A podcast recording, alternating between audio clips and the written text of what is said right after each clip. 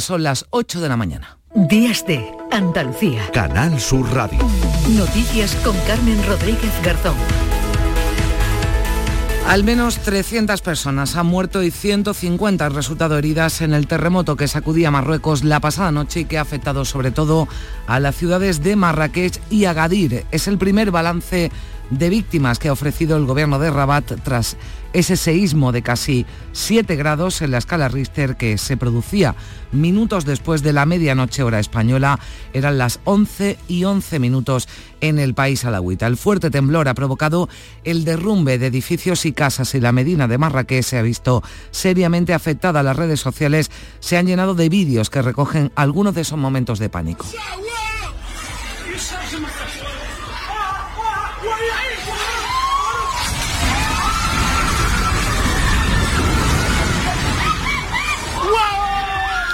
Era el momento en el que en Marrakech se derrumbaba un edificio. El terremoto se ha sentido en varias ciudades andaluzas, aunque no se han producido daños. Emergencias 112 Andalucía ha recibido más de una veintena de llamadas desde Huelva, Sevilla, Córdoba, Málaga y Jaén. Se trata del seísmo más potente registrado en el país, en Marruecos, aunque no el más devastador, a falta de que se actualice toda la información. En Agadir, en 1960, un terremoto de 5,8 dejó 15.000 fallecidos. El de Alucemas en febrero de 2004 de 6,3 grados provocó 600 muertes. Enseguida vamos a ampliar esta información y por supuesto vamos a estar muy atentos a cualquier novedad que nos llegue desde Marruecos porque es posible que se produzcan réplicas, eso advierten los expertos y que se eleve el número de víctimas. La noche nos deja también la derrota de Alcaraz en las semifinales del US Open, así que no habrá final frente a Djokovic el domingo. Ganó por goleada España Georgia este viernes, se lo contaremos en el tiempo de deportes, pero antes hablaremos de cómo fue, de cómo transcurrió la ronda de contactos con los grupos de la oposición que mantuvo Juanma Moreno este viernes. El presidente les ha propuesto un pacto por Andalucía que incluya sequía, financiación autonómica o violencia machista. Así lo explicaba el consejero de la presidencia, Antonio Sanz. Si hubiera acuerdo, desde luego no será una cuestión de izquierda o de derecha, será una cuestión de defender Andalucía y hemos pedido la defensa de Andalucía por encima de otros intereses en cuanto a lo que representa eh, el modelo territorial, la financiación el líder del PSOE andaluz, Juan Espada, le ha exigido a Moreno que retire la proposición de ley de Doñana y se ha referido también al malestar de algunos sectores dentro de su partido, del PSOE, ante la posibilidad de que Pedro Sánchez dé el visto bueno a la ley de amnistía para obtener el respaldo de los independentistas. Espadas pide prudencia a sus compañeros en sus pronunciamientos. Yo creo que es el momento de respetar los tiempos, respetar los interlocutores que estén en la negociación en cada momento y aún más entre compañeros del partido. Por tanto, esa es mi, mi posición y desde luego no voy a polemizar con ningún compañero ahora mismo sobre estas cuestiones. En Canal Sur Radio, el que fuera líder del PSOE en Euskadi, Nicolás Redondo Terrero, se ha mostrado muy crítico con estas negociaciones y dice que de salir adelante la ley de amnistía sería un duro golpe al PSOE y a sus planteamientos históricos. Yo quiero mucho al Partido Socialista, pero como nos estamos jugando algo tan importante, por lo que lucharon tanto, por lo que sufrieron tantos, pues yo me veo en la obligación de decir, yo no estoy de acuerdo.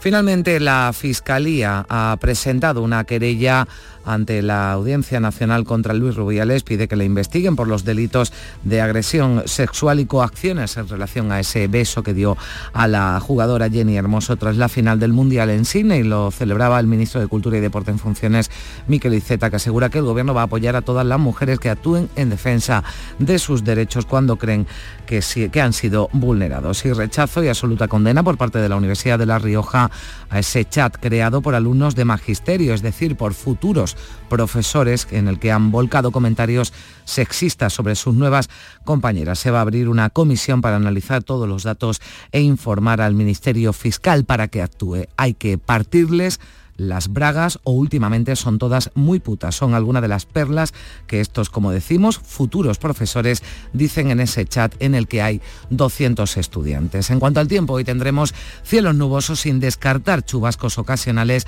más probables en el extremo occidental y en las sierras orientales. Allí pueden ir acompañados de tormentas. También se esperan brumas matinales sin descartar nieblas. Las temperaturas sin grandes cambios, aunque pueden bajar algo las máximas que van a oscilar entre los 26 grados de Cádiz y Huelva y los 34 de Córdoba. Soplará además viento de levante ocasionalmente fuerte en el litoral almeriense. Y también recordaremos a María Jiménez, que ya descansa en el cementerio de San Fernando de Sevilla, reposa junto a su hija fallecida en 1985. La gran artista recibía el homenaje de miles de personas que la han acompañado este viernes en su recorrido en un coche de caballos hasta Triana. Era única, era una ingeniosa, vamos. La verdad que si venimos de 80 kilómetros para verla a ella, ¿eh? Era un ídolo mío. Esta semana llevo yo entre María Teresa Campo y ella se nos están yendo los mejores. Arriba tiene que haber un ambientazo, desde luego, como entre estas, lo va a revolear todo. A, San Pedro va a poner loco.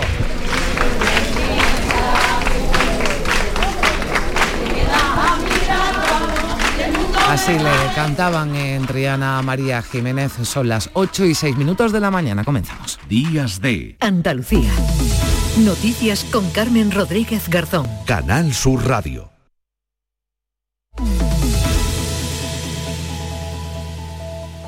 Hambre de librerías, de bibliotecas, de devorar novelas y cómics. Hambre de bailar y ver bailar. Alimentarnos de teatro, de ópera, de zarzuela, de conciertos, de museos y exposiciones. Hambre de aplaudir.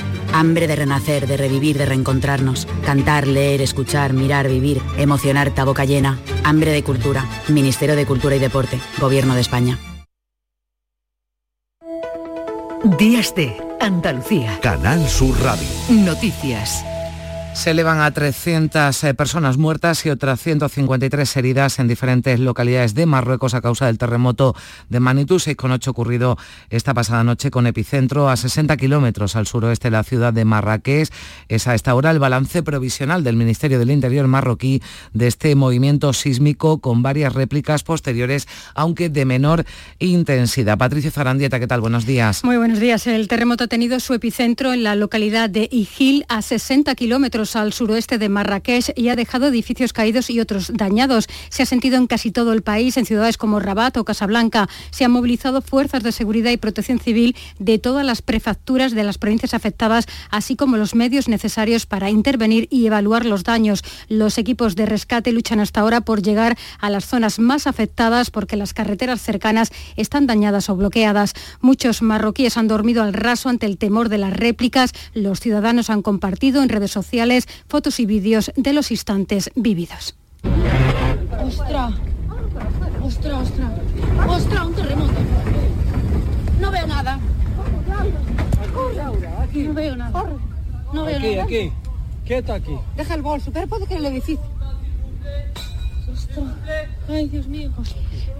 Posteriormente se ha registrado un segundo seísmo cerca de Casablanca con una intensidad de 4,8. El Instituto Nacional de Geofísica marroquí ha señalado que se han producido cientos de réplicas, pero la mayoría de ellas no se han sentido por la población. Sí, se ha sentido por la población ese movimiento sísmico. Aquí en Andalucía el Servicio de Emergencias 112 ha recibido más de una veintena de avisos procedentes de las provincias de Huelva, Sevilla, Jaén, Córdoba y Málaga, Patricia. Pasados 14 minutos de esta pasada medianoche, hora española, el Centro de Coordinación de Emergencias en Andalucía ha gestionado la primera de las más de 20 llamadas recibidas, la mitad de la provincia de Huelva, sin que se haya por el momento constancia de daños personales ni materiales, como ha explicado la portavoz del 112, Sandra Cabezas. Los avisos se han recibido desde los municipios de Huelva, Punta Umbría, Lepe, Isla Cristina, Almonte, Bollullos, Par del Condado, Sevilla, Dos Hermanas, Camas, Jaén, Málaga, Marbella, Córdoba y Lucena. Según ha informado el Instituto Geográfico Nacional, eh, la magnitud del terremoto registrado a las 0011 horas ha sido de 6,8 y se ha producido a 10 kilómetros de profundidad. En las últimas 48 horas se habían registrado hasta una docena de terremotos, eso sí, de baja intensidad entre Gran Canaria y Tenerife, en la zona conocida como Volcán de Medio. Es decir, ha habido una alta actividad sísmica en la zona, aunque no sabemos si está relacionada con ese terremoto de Marruecos. Se trata del terremoto más potente registrado en aquel país, porque el de Alucemas hace casi dos décadas, en febrero de 2004, fue de 6,3. Eso sí, dejó 600 fallecidos, porque el temblor se produjo muy cerca de la superficie y afectó con intensidad varios núcleos poblacionales y aunque de menor intensidad el temblor de 5,8 en Agadir en 1960 dejó entre 12.000 y 15.000 víctimas mortales. También se registró a poca profundidad y la, la mala calidad de las construcciones provocaron ese alto número de fallecidos. En Marruecos se produce el contacto entre dos placas tectónicas, la europea y la africana, razón por lo que es una zona que registra frecuentes movimientos eh, telúricos. Vamos a estar, como decimos, eh, muy pendientes de todas las noticias que nos lleguen desde Marruecos, de los eh, balances y de la información que emita el Ministerio del Interior del Gobierno marroquí, que va a ir actualizando seguro cómo se ha desarrollado, cuáles han sido las consecuencias de ese terremoto. Aquí en Andalucía, la financiación autonómica como parte del debate territorial nacional ha sido uno de los asuntos principales que el presidente de la Junta ha abordado con los portavoces de, de los grupos en la ronda de conversaciones con la que ha querido iniciar el curso político. Todos coinciden en la exigencia de un sistema justo y sin privilegios para ninguna comunidad. Una crónica de Marga Utrera. Juanma Moreno los ha instado a un acuerdo para reclamar juntos que Andalucía deje de estar infrafinanciada y para rechazar que las negociaciones para un nuevo gobierno central puedan generar desigualdades. Así lo ha trasladado posteriormente el consejero de presidencia Antonio Sanz. Y ahora el planteamiento que se haga es darle privilegios en materia de financiación a unos frente a otros. Y por defender sillones de, de gobierno, entrar en una subasta de privilegios. El líder de la oposición, el socialista Juan Espadas, propone trabajar para un acuerdo desde el Senado y aclara. No concibo acuerdos entre partes gobierno o alguna comunidad, sino un acuerdo de todos con todos. Vox recuerda que ellos entienden la financiación en clave nacional. Manuel Gavira. Si las propuestas del gobierno de la Junta lo que pretenden es una guerra entre las distintas regiones de España, con nosotros que no cuente. Desde por Andalucía, Inma Nieto reivindica el acuerdo suscrito en el Parlamento cuando la ministra Montero era consejera de Hacienda. Debiera ser una hoja de ruta interesante para que Andalucía lidere esa negociación que tendrá que abrirse para que Andalucía reciba los fondos que merece. Ignacio García, de Adelante Andalucía, apoya al gobierno andaluz para que rechace cualquier perjuicio a la comunidad. Tiene que primar más los intereses del pueblo andaluz, de la mayoría de Andalucía, más que los intereses del Partido Popular. Más difícil parece la acercamiento en materia de agua y de sequía, ya que los grupos de izquierda mantienen su exigencia de retirada de los planes para una nueva ordenación de los regadíos en el entorno de Doñana. Cada día se suman más voces eh, críticas de veteranos o históricos socialistas contra la posibilidad de una ley que amnistíe a los fugados del Prusés. El que fuera presidente de la Junta, José Rodríguez de la Borbolla, ha llegado a decir en un artículo de opinión en el grupo Yoli que España está en peligro, en gravísimo peligro, Patricia. Borbolla acusa de frivolidad a los partidos que no ganaron el 23 de julio, incluido el suyo, el PSOE. Dice que los decepcionantes resultados de las elecciones han dado forma a una coalición de perdedores que se dispone a iniciar, dice, la deconstrucción del Estado dispara contra el PSOE, Sumar, Bildu, Esquerra, Jun y PNV y los acusa de perseguir sus respectivos fines sin importarles, dice España ni la Constitución. Borbolla subraya que la amnistía no está recogida en la Constitución y aprobarla sería, dice, considerar represores a la Carta Magna, a los tribunales y a los sucesivos gobiernos de España. Borbolla concluye afirmando que es el momento de que los andaluces defendamos España porque así defenderemos, asegura Andalucía. Y Nicolás Redondo, ex secretario general del PSOE en el País Vasco, ha asegurado aquí en Canal Sur Radio que una posible amnistía es un duro golpe al Partido Socialista y la muerte, apuntaba, de los planteamientos históricos de Suresnes. Si se aprueba la amnistía y detrás vendrán otras cosas, no sabemos dónde vamos a ir a parar. De todos modos, ya con la amnistía el golpe al sistema del 78 es muy contundente y el golpe al Partido Socialista Obrero Español de Suresnes, de Felipe, de Alfonso, de mi padre, de la Borbolla, ese pues está muerto. Almunia, Guiguren y Lambán también se han unido al clamor de algunos exaltos cargos del PSOE contra la amnistía. El que fuera ministro de Trabajo, secretario general del PSOE y candidato a las elecciones del año 2000, Joaquín Almunia, ha asegurado que debe ser el Constitucional el que decida en su día si la exigencia de Puigdemont cabe o no en la Carta Magna. El problema político es si desde el punto de vista del interés general hay condiciones, dado lo que hemos escuchado por parte de Puigdemont desde Bruselas, para una amnistía desde el punto de vista político del interés general de la sociedad. Y yo creo que de momento, por lo que se ve, se escucha y se oye, no hay condiciones para una amnistía. Yo no lo veo Para el histórico del socialismo vasco, que fue presidente del PSE, es preferible una repetición electoral a una ley como la planteada por Carles Puigdemont. Jesús Eguigueren se ha mostrado en un artículo de opinión publicado en El Correo radicalmente en contra de una amnistía para los prófugos catalanes. Javier Lambán, el antecesor del popular Azcón en Aragón, se muestra aún más tajante. No se va a producir porque podría llevar a pique la nave constitucional una posible ley de amnistía que yo sigo pensando que no se va a producir eh, porque el PSOE siempre ha estado en contra. Eh, lo que haría sería abrir una vía de, agua en la nave constitucional eh, que podría llevarla directamente a pique. El líder del PSOE andaluz, Juan Espadas, ha pedido prudencia a sus compañeros. En el terreno judicial, el Supremo podría actuar frente a una amnistía a los líderes independentistas a través del Tribunal Europeo. Es lo que podría plantear el juez Pablo Llarena, instructor de la causa del Prusés en el Supremo, que también estudiaría un recurso de inconstitucionalidad ante el Constitucional si el Gobierno aprobara un perdón absoluto a los eh, condenados en el Prusés. El PP, además, ha pedido al Tribunal Constitucional que aparte a la magistrada Laura Díez del recurso del PSOE contra la sentencia, que rechazó revisar más de 30.000 votos nulos contabilizados en Madrid en las elecciones generales del pasado 23 de julio. El PP argumenta que hay ausencia de imparcialidad objetiva porque Díez fue alto cargo del Gobierno, trabajó bajo las órdenes directas de Carmen Calvo y Félix Bolaños hasta abril de 2022 y fue designada magistrada en el, en el Tribunal Constitucional por el mismo Gobierno, por lo que consideran que podría favorecer los intereses socialistas. Y la Audiencia Provincial de Sevilla ha rechazado excluir del juicio por los seres de Surcolor a tres exaltos cargos condenados ya en la pieza política. Son el exconsejero Antonio Fernández, el ex viceconsejero Agustín Barberá y el exdirector general de Trabajo Juan Márquez. Fernández y Barberá serán trasladados desde la cárcel donde cumplen su condena a la audiencia para ser juzgados el próximo lunes. Tras cinco días de intensa búsqueda este viernes han aparecido los cuerpos de dos de los desaparecidos tras las riadas provocadas por la Dana. Se trata de los dos hombres que se buscaban en la provincia de Madrid, pero todavía queda pendiente encontrar a una mujer desaparecida en la provincia de Toledo. La UME se va a sumar hoy a esas labores de búsqueda. Guillermo Polo. La portavoz de la Guardia Civil, Ana Martín, certificaba que los desaparecidos eran los dos hombres arrastrados por el agua en la provincia de Madrid. La Guardia Civil ha procedido durante esta mañana a la localización de dos cuerpos que acabamos de confirmar que se tratan del desaparecido de Villamanta, José Manuel, y del desaparecido que cayó al río con su familia en el vehículo Manuel. Ambos cuerpos han aparecido en Aldea del Fresno, separados 200 metros uno del otro, a pesar de que el del conductor desapareció varios kilómetros río arriba. Con ello ascienden a siete las víctimas mortales por la Dana en España. En Toledo, donde tres personas han muerto a causa del temporal, continúa la búsqueda de una mujer que fue arrastrada por la riada cuando circulaba la altura del término municipal de Valdemojado. El Ayuntamiento de Sevilla va a realizar una auditoría integral del estado de seguridad informática tras el ciberataque sufrido esta semana en sus servicios telemáticos.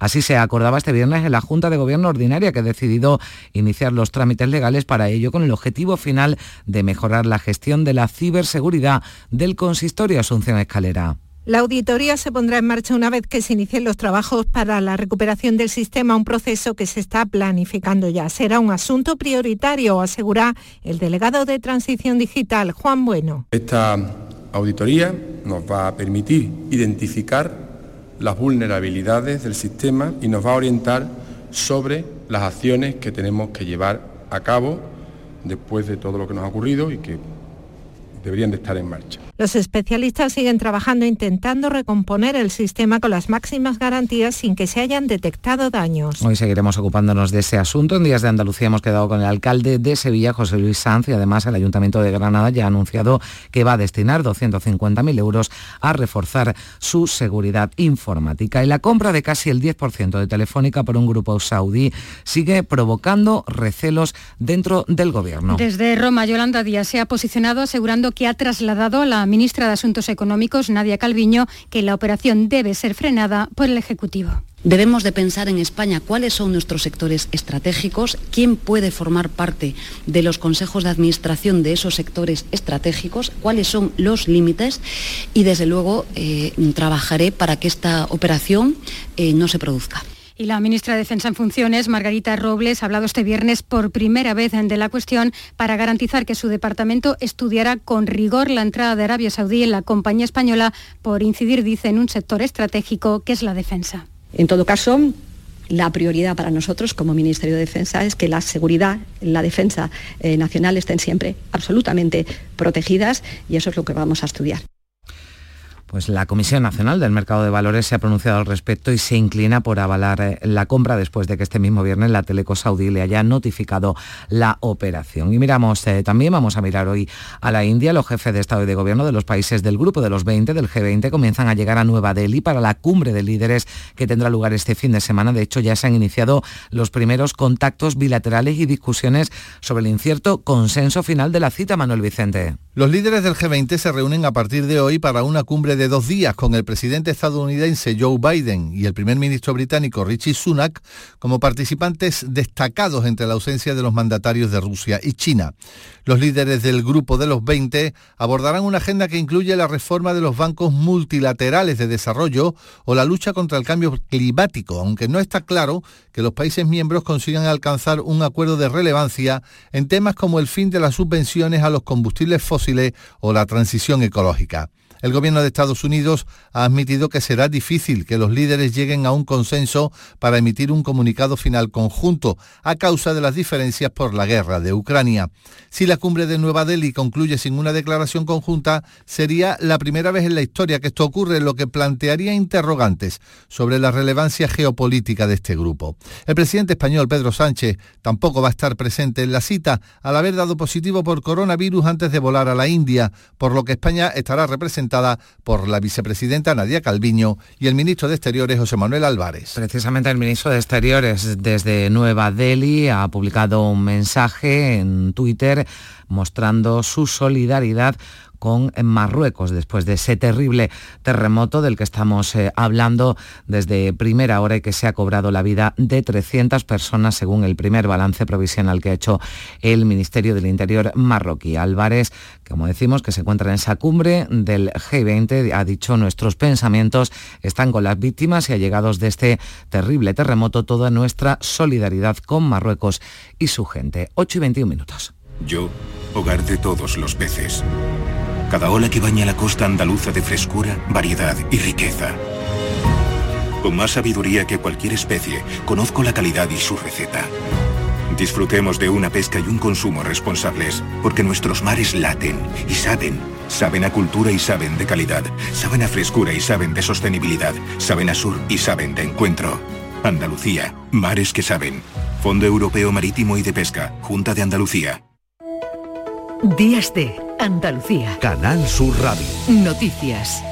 Finalmente, la Fiscalía ha presentado una querella en la Audiencia Nacional contra Luis Rubiales, presidente suspendido de la Real Federación Española de Fútbol. Pide que le investiguen por los delitos de agresión sexual y coacciones en relación al beso que dio la jugadora Jenny Hermoso tras la final del Mundial en Sydney. El ministro de Cultura y Deporte en funciones, Miquel Iseta, ha dicho que el Gobierno va a apoyar a todas las mujeres que ejerciten las acciones en defensa de sus derechos cuando estos hayan sido vulnerados. De esta forma se posiciona después de la decisión de la Fiscalía para IZ lo sucedido debe servir para crear una mayor conciencia en la sociedad.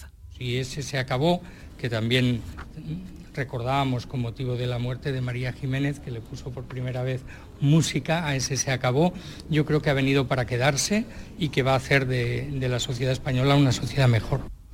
Rechazo y absoluta condena por parte de la Universidad de La Rioja ese chat creado por alumnos de magisterio, de futuros profesores, en el que han volcado comentarios sexistas sobre las nuevas compañeras. El rector anunciaba este viernes que van a abrir una comisión para analizar todos los datos e informar a la Fiscalía para que tome cartas eh, en este asunto. Y animaba a Juan Carlos Ayala, el rector de La Rioja, a todo aquel que se sienta ofendido a denunciar para poder actuar.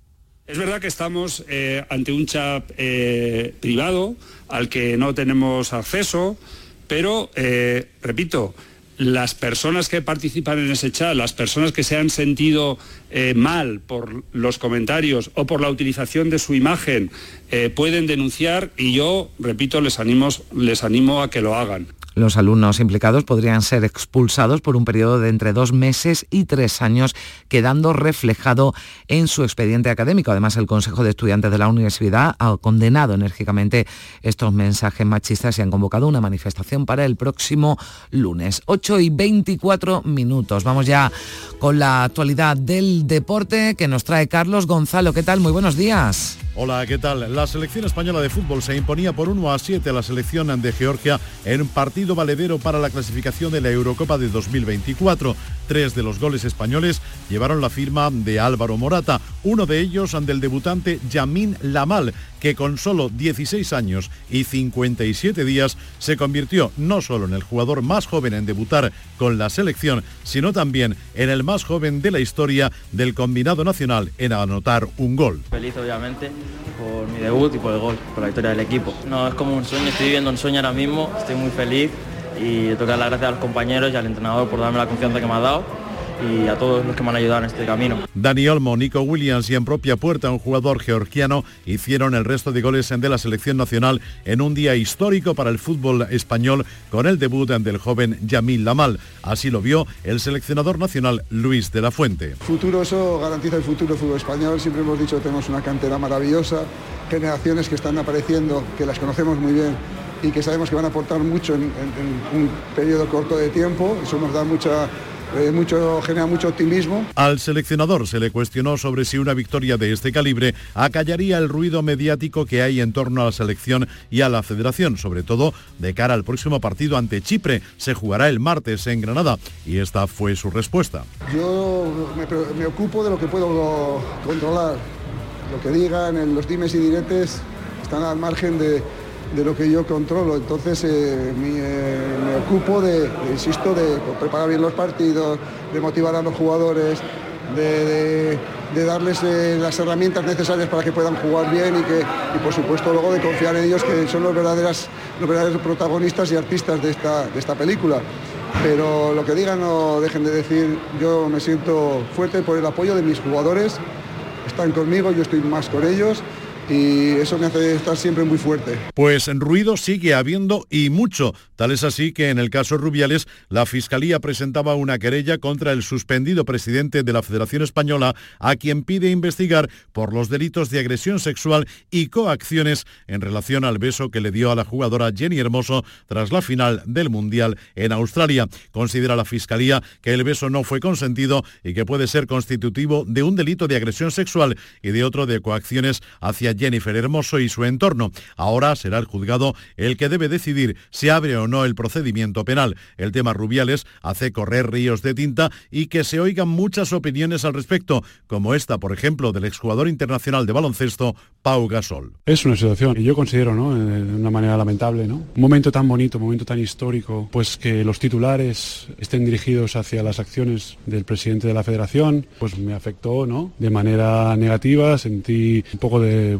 de rabia, también pues expectante, ¿no? Un poco pues a ver cómo se resolvía y cómo avanzaba la situación. En el momento también, obviamente, pues de apoyo a las jugadoras, de apoyo a Jenny, de apoyo al fútbol femenino, al deporte femenino, a la, figura de la mujer en ese momento. Y a partir de ahí, pues esperas que, los organismos en cargo tomen las decisiones que necesitan que tomar, ¿no? Es una cuestión de valores humanos y valores de sociedad, valores de país. Y la imagen fue de vergüenza, de decepción. Y más sobre el fútbol femenino. La huelga de futbolistas, convocada para las dos primeras jornadas de la Liga F, impedía este viernes el inicio de la competición y no se disputaba el partido entre el Sevilla Fútbol Club y el Granadilla de Tenerife al decidir las jugadoras de ambos equipos secundar la convocatoria de huelga. Amparo Gutiérrez es la directora de fútbol femenino del Sevilla Fútbol Club. Y bueno, pues nada, pues finalmente, pues como podéis ver, no, se ha presentado nadie, no vamos a poder disputar el partido y triste porque nosotros lo que queremos es hablar de fútbol, hablar de,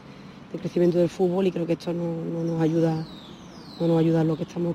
A todo esto ya hay fecha para el partido entre el Atlético de Madrid y el Sevilla que no se jugó el pasado fin de semana debido a la previsión de lluvias sobre la capital de España. La Liga de Fútbol Profesional comunicaba que el partido se jugará el próximo sábado 23 de diciembre a las 4 y cuarto de la tarde al no existir más hueco en el calendario y ser la primera fecha disponible. En tenis, Sabalenka y Gauf se jugarán la final del US Open femenino y el andaluz Roberto Carballés disputará la final final de la edición número 60 de la Copa Sevilla de Tenis, que se impuso Carballés en semifinales al francés Hugo Gastón por 6-7, 7-6 y 6-1. Y en baloncesto, Alemania y Serbia se jugarán el oro del Campeonato del Mundo tras eliminar en semifinales a Estados Unidos y Canadá, respectivamente. Arrancó la Liga Asobal de Balonmano. Mañana juega el Ángel Jiménez de Puente Genil en la pista del Ademar León. Y en fútbol sala, hoy Noya Córdoba Patrimonio de la Humanidad y Jaén Paraíso Interior Real Betis los partidos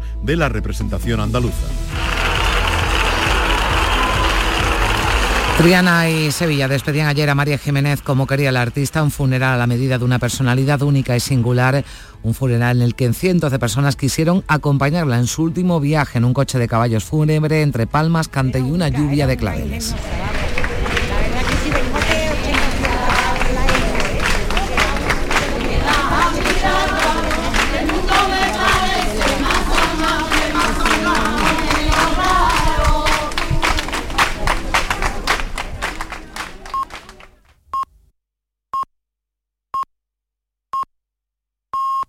Son las ocho y media de la mañana.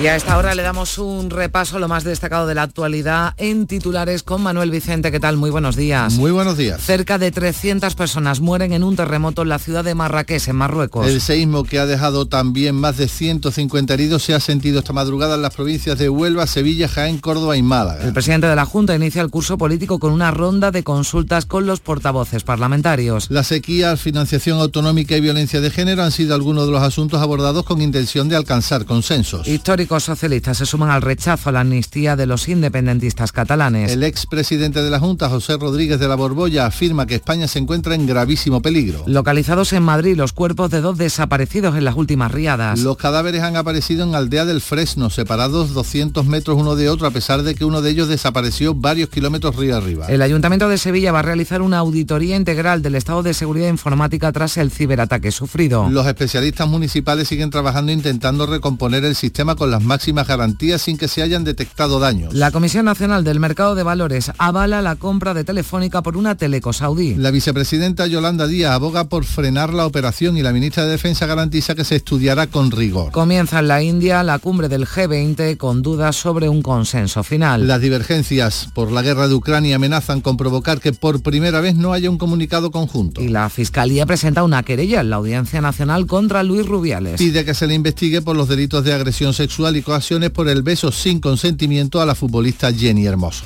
Son los eh, titulares, son las noticias que venimos contándoles desde primera hora en Canal Sur Radio, pero nos fijamos también en la prensa. Manolo no ha tenido tiempo, la prensa, al menos en sus ediciones de papel, de recoger ese gravísimo terremoto en Marruecos. Las ediciones en papel estaban cerradas ya a la hora en la que ocurría el terremoto. Sí aparece en algunos eh, de los eh, periódicos de eh, difusión digital por ejemplo, en el español.com un terremoto de magnitud 6,8 azota Marruecos. Hay al menos 296 muertos y 153 heridos. Son siempre titulares eh, muy ilustrativos mencionando exclusivamente el hecho en sí. En cuanto a los periódicos de, eh, de edición en papel, en el diario El Mundo la portada está dedicada a un asunto eh, exclusivo. Libros de la ley CELA ocultan que el 1O fue ilegal y señalan al PP. En el diario ABC la portada lleva un único tema desarrollado con varios titulares, en el más destacado casi la mitad de los empleos que se destruyen son fijos. Y en el diario El País hay una uh, entrevista a Fabián Picardo, ministro principal de Gibraltar, quien en un perfecto castellano dice que estamos hasta los cojones del Brexit y sus consecuencias. Vaya, pues se le ha entendido todo a Picardo. 8 y 33 minutos de la mañana.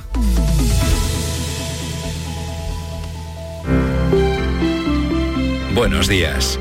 En el sorteo del Eurojackpot de ayer, la combinación ganadora ha sido 21, 29, 31, 46, 49. Soles 5 y 6.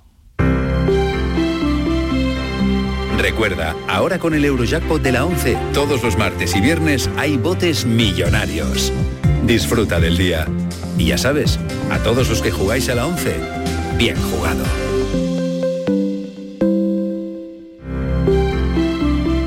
Buenos días.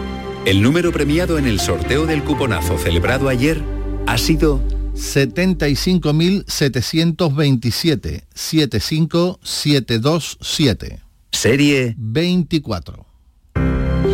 Puedes consultar el resto de los números premiados en juegos11.es. Hoy tienes una nueva oportunidad con el sueldazo del fin de semana.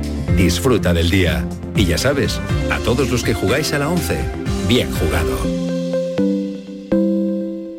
El flexo de Paco Reyero sigue brillando. Y esta temporada, más. Si ya nos venías escuchando en Canal Sur Radio, esta temporada seguimos contigo también en Radio Andalucía Información, de martes a viernes en la medianoche. Con el análisis y las entrevistas más singulares del mundo de la cultura. Entonces yo, mi sección esta, la voy a hablar de calambrazos. Desde el lado más íntimo y personal. Con un estilo casi artesanal. El flexo es un faro en un mar de incertidumbres. El flexo de Paco Reyero. Esta temporada, de martes a viernes en la medianoche, en Radio Andalucía Información. Días de Andalucía. Noticias con Carmen Rodríguez Garzón. Canal Sur Radio. 8 y 35 minutos de la mañana nos vamos a dar un paseo por nuestras eh, emisoras, vamos a conocer cómo se presenta esta jornada de sábado. Ya saben que en algunos puntos de Andalucía va a ser el asunto del que hoy vamos a estar muy pendientes, el asunto principal, ese terremoto que ha ocurrido en Marruecos, eh, que un terremoto que ha dejado de momento, que según el primer balance provisional, 300 personas muertas, pero se han producido varias llamadas al 112 en Huelva, en Sevilla, en Jaén, en Córdoba y en Málaga. Vamos a comenzar en Cádiz con Ana Candón. Hola Ana, ¿qué tal? Buenos días. Muy buenos días. Bueno, aquí la noche ha sido tranquila, afortunadamente, y no se ha dejado sentir ese, ese temblor. Cádiz amanece con nubes, con una temperatura de 22 grados, cierta sensación de bochorno. Dice la previsión que vamos a alcanzar una máxima de 23 y que el cielo se va a ir despejando el día. Titulares de los periódicos. En la portada del diario de Cádiz encontramos este, el 78% de la cocaína que entra en Andalucía lo hace por Cádiz. Es una conclusión del informe de la Fiscalía. La voz de Cádiz en su edición digital abre con algunas de las propuestas de la gran regata, como el desfile de tripulantes que se celebró en la tarde de ayer por el centro de Cádiz y que la verdad dejó una estampa maravillosa con música y con trajes típicos también de algunos de los países que nos visitan.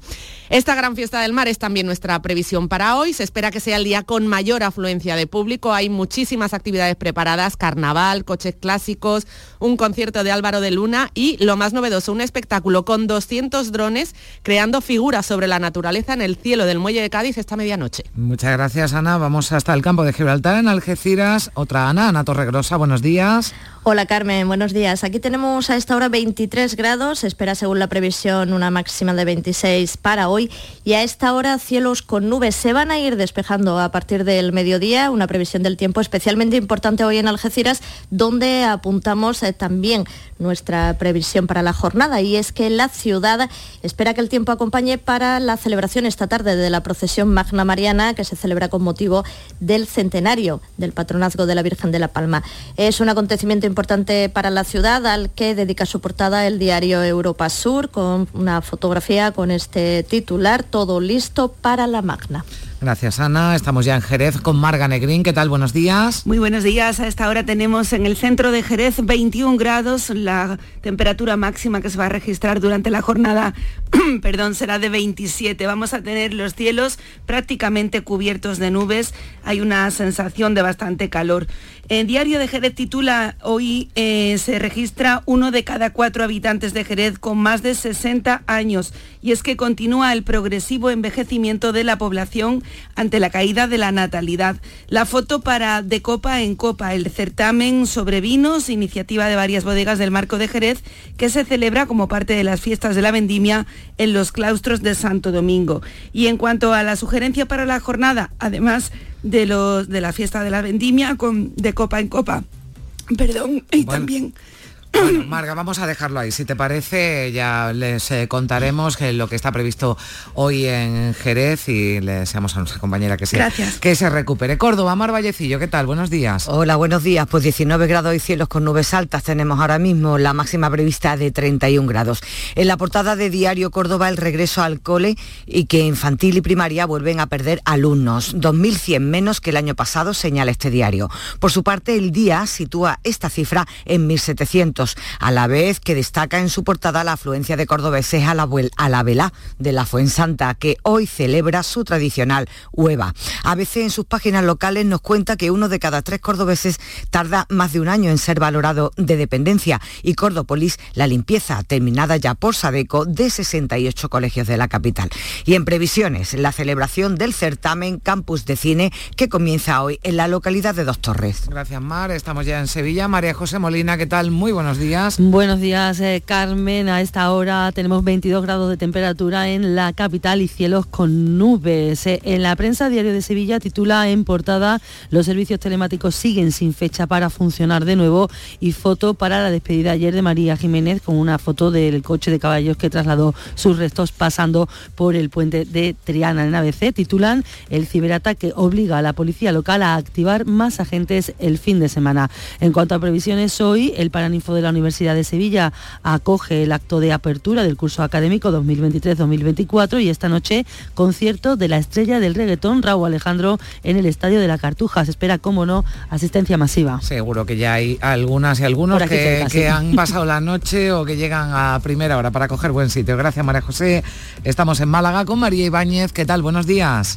¿Qué tal? Buenos días, Carmen. Pues aquí en la capital tenemos ahora mismo 24 grados. Vamos a alcanzar a lo largo de la jornada los 28. Hoy amanecemos con bastantes brumas matinales en toda la costa. Leemos y vemos en la prensa malagueña, en la opinión de Málaga, foto para la patrona de Málaga, la Virgen de la Victoria. Los malagueños se vuelcan con su patrona. La foto es de la Virgen de la Victoria ayer a su paso por las calles del centro. También un titular parecido en el Diario Sur, Málaga vive su día grande y este otro titular, la reserva de agua sigue bajando en Málaga a pesar de las últimas lluvias. Y en el Málaga hoy, foto para el Festival Aéreo de Torre del Mar con este titular, piruetas de altos vuelos, exhibiciones de las patrullas Águila, Aspa y Suiza, y Suiza entre los atractivos em, de la jornada. Y en cuanto a la previsión, este mediodía se va a recordar en el paraje de los Reales de Estepona a Carlos Martínez Aro, el bombero fallecido hace dos años ahora en el incendio de Sierra Bermeja, uno de los peores fuegos registrados en la historia de nuestra comunidad. Y de Málaga nos vamos hasta Huelva. Pilar La Huerta, ¿qué tal? Muy buenos días. Hola, buenos días. En Huelva tenemos ahora 20 grados. Está algo nublado, con mucha humedad, un 96%, pero no se prevén precipitaciones.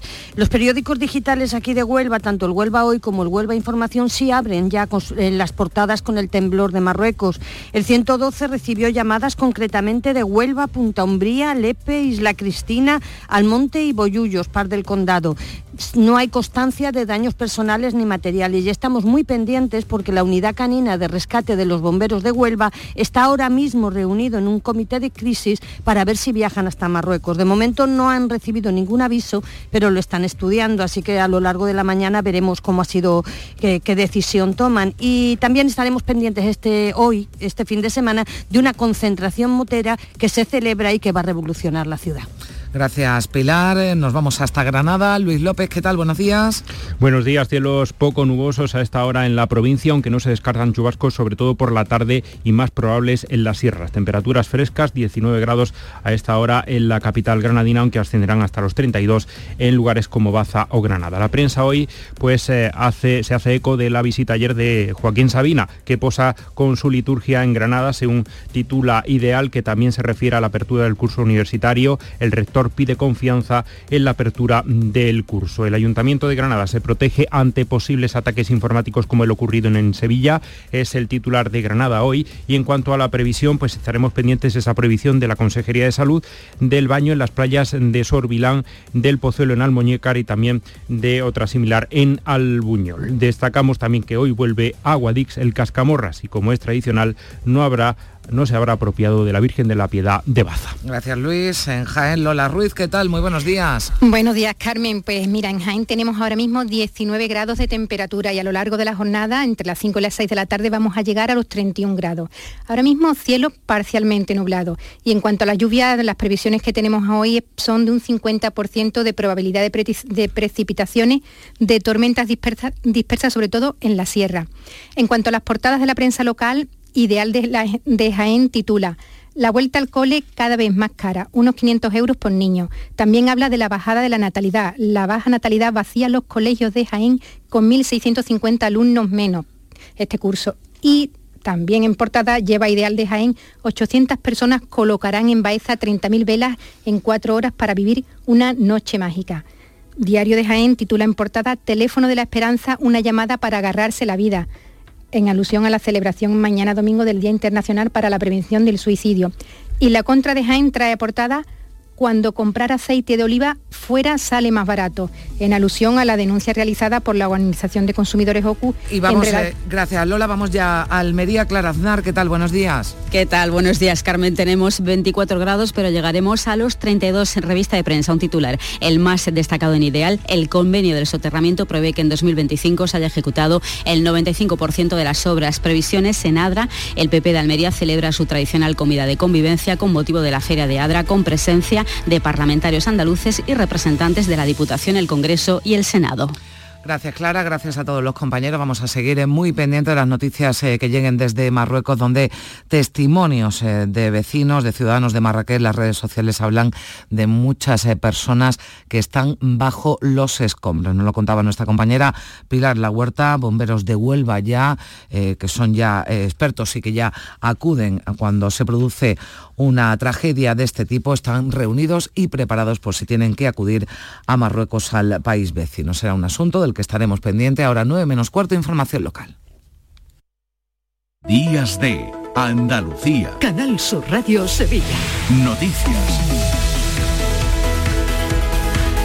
Saludos, eh, muy buenos días. El Ayuntamiento de Sevilla todavía no tiene fecha para la recuperación de los servicios telemáticos tras el ciberataque del pasado martes. está trabajando en el plan de recuperación. El gobierno local ha anunciado que encargará una auditoría integral sobre la seguridad del eh, sistema. Si escasa incidencia del terremoto de Marruecos eh, en la provincia, el 112 recibió llamadas de dos hermanas, Camas y Sevilla capital.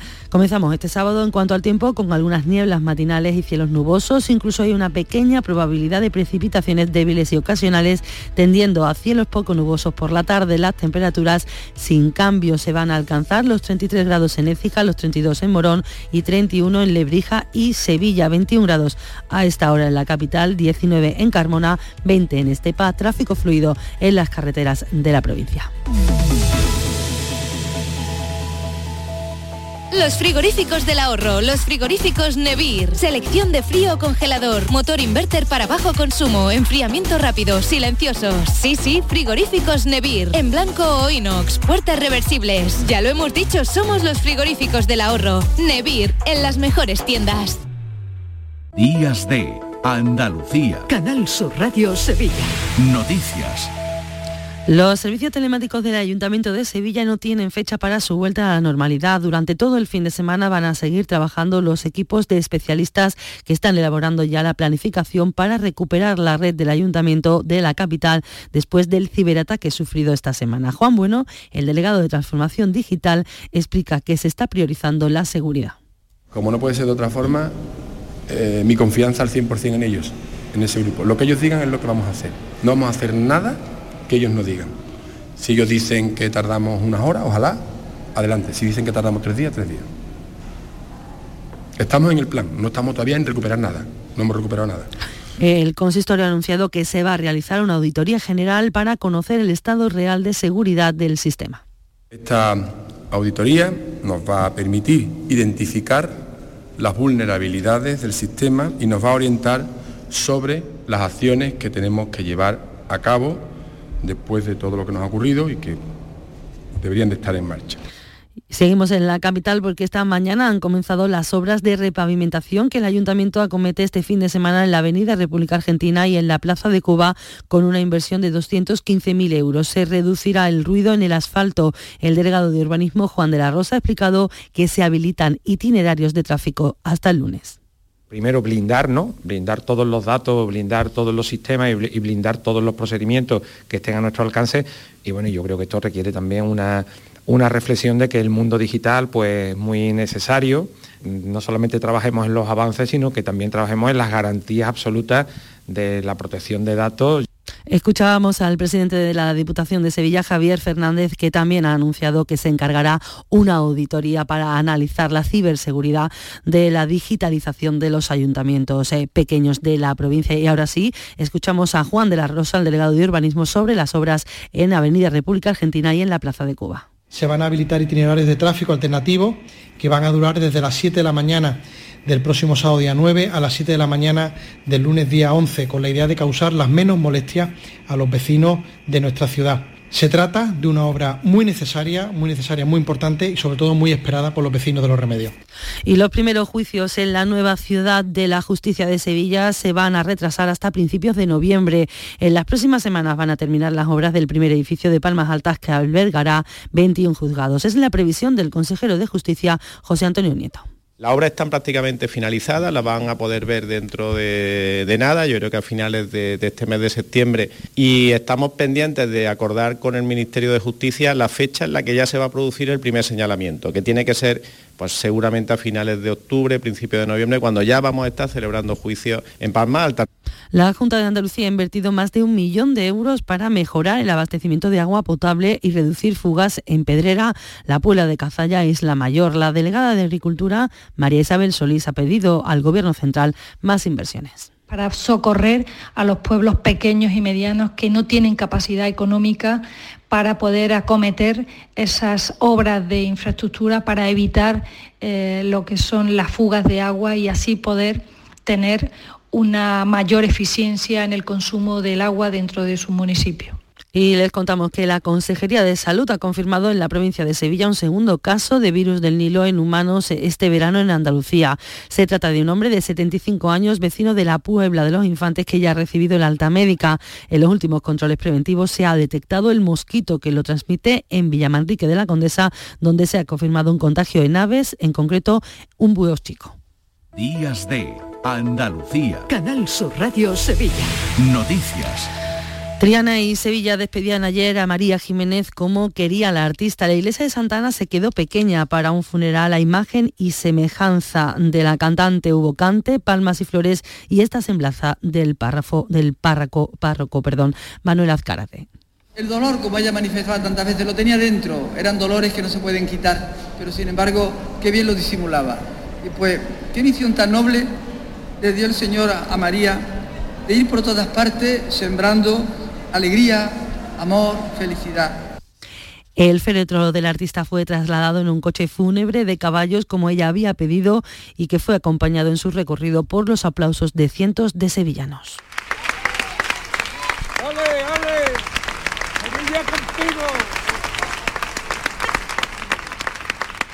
La inhumación en el cementerio de San Fernando se hizo de forma ya más íntima. Y dos policías locales de la capital han resultado heridos durante una persecución en Nervión y Cerramate que ha concluido con la detención de un hombre de 42 años. Durante cuatro kilómetros acometió contra los patrulleros a los que embistió con su vehículo. También arremetió contra una mujer a la que ha causado lesiones. Tiene cuatro detenciones anteriores por delitos contra la salud pública y agresión sexual y circulaba sin carné ni seguro. Este era el momento de la detención.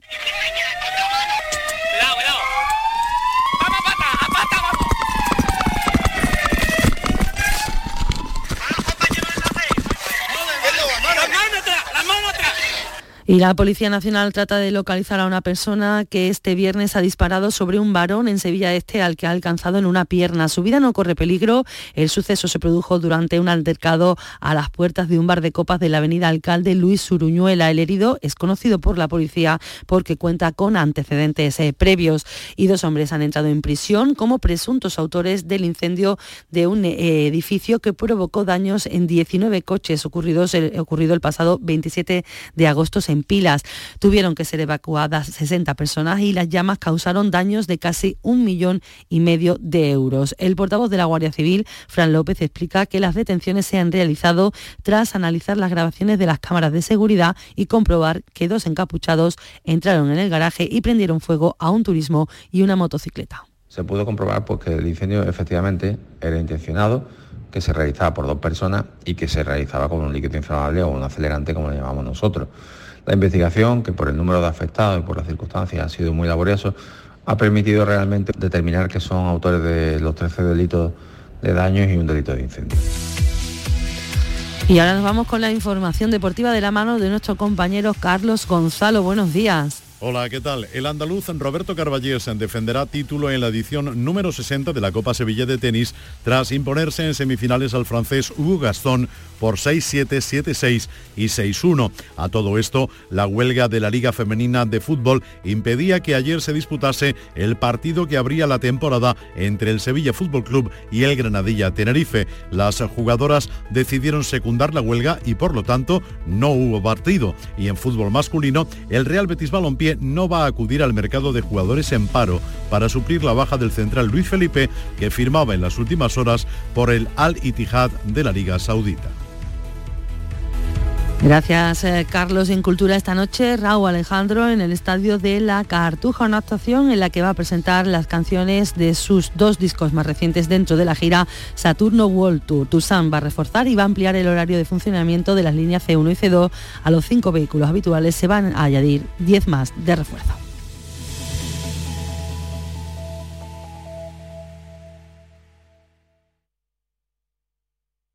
Días de Andalucía. Canal Sur Radio. Noticias con Carmen Rodríguez Garzón. Son las 9 menos 5 minutos. Resumimos a partir de ahora la actualidad de este sábado 9 de septiembre con la mirada puesta en Marruecos donde han actualizado cifra de fallecidos por ese terremoto que se producía la pasada noche. 632 fallecidos es el último dato que ha ofrecido el Ministerio del Interior marroquí, a lo que hay que sumar 329 heridos, 51 de ellos graves, como decimos, las últimas cifras que deja este terremoto que azotaba anoche Marruecos. Patricia Zarandieta, ¿qué tal? Buenos días. Muy buenos días. Y la unidad canina de rescate de los bomberos de Huelva están reunidos hasta ahora en un comité de crisis para ver si viajan hasta Marruecos. De momento no han recibido ningún aviso, pero lo están estudiando. El gobierno español ya ha trasladado la solidaridad de nuestro país y sus condolencias con Marruecos tras este terremoto que ha afectado sobre todo a las ciudades de Marrakech y Agadir y ha provocado el derrumbe de edificios y casas y la Medina de Marrakech se ha visto afectada. Las redes sociales se siguen llenando de vídeos que recogen algunos de los momentos de temor vividos.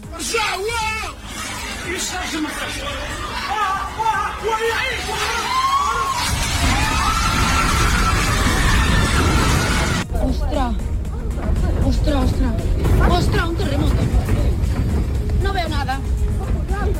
El terremoto se ha sentido en varias ciudades andaluzas, aunque no se han producido daños. Emergencias 112 Andalucía ha recibido más de una veintena de llamadas desde Huelva, Sevilla, Córdoba, Málaga y Jaén. Se trata del seísmo más potente registrado en el país, aunque de momento no el más devastador. En Agadir en 1960 un terremoto de 5,8 dejó 15.000 fallecidos y el de Alucemas en febrero de 2004 de 6,3 provocó 600 muertes.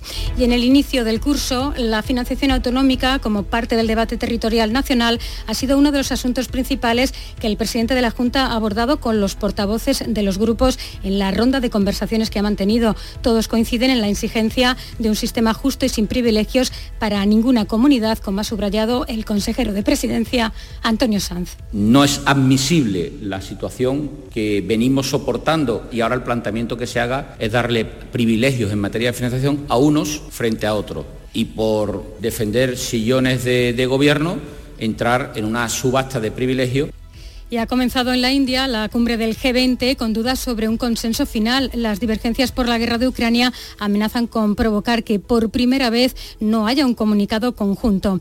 Y el Ayuntamiento de Sevilla va a realizar una auditoría integral del estado de seguridad informática tras el ciberataque que han sufrido. Los especialistas municipales siguen trabajando intentando recomponer el sistema con las máximas garantías sin que se hayan detectado daños. Será un asunto prioritario, lo ha asegurado el delegado de Transición Digital del el consistorio hispalense Juan Bueno. Esta auditoría nos va a permitir identificar las vulnerabilidades del sistema y nos va a orientar sobre las acciones que tenemos que llevar a cabo después de todo lo que nos ha ocurrido y que deberían de estar en marcha.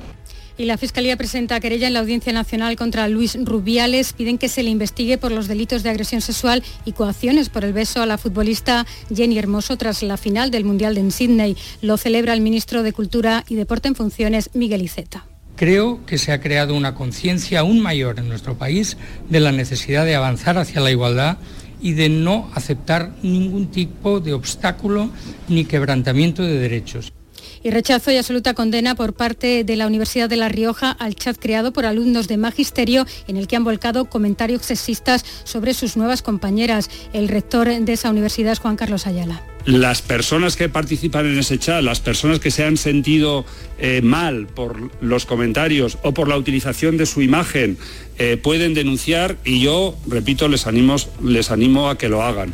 Se va a abrir una comisión para analizar todos los datos e informar al Ministerio Fiscal para que actúe. Y en Estepona, en Málaga, se va a rendir homenaje este mediodía a Carlos Martínez Aro, el bombero fallecido en 2021 en el incendio de Sierra Bermeja. Al acto va a acudir el consejero de Presidencia, Antonio Sanz. Y en todos los centros del operativo Infoca se va a guardar a las 6 de esta tarde un minuto de silencio en recuerdo de su compañero.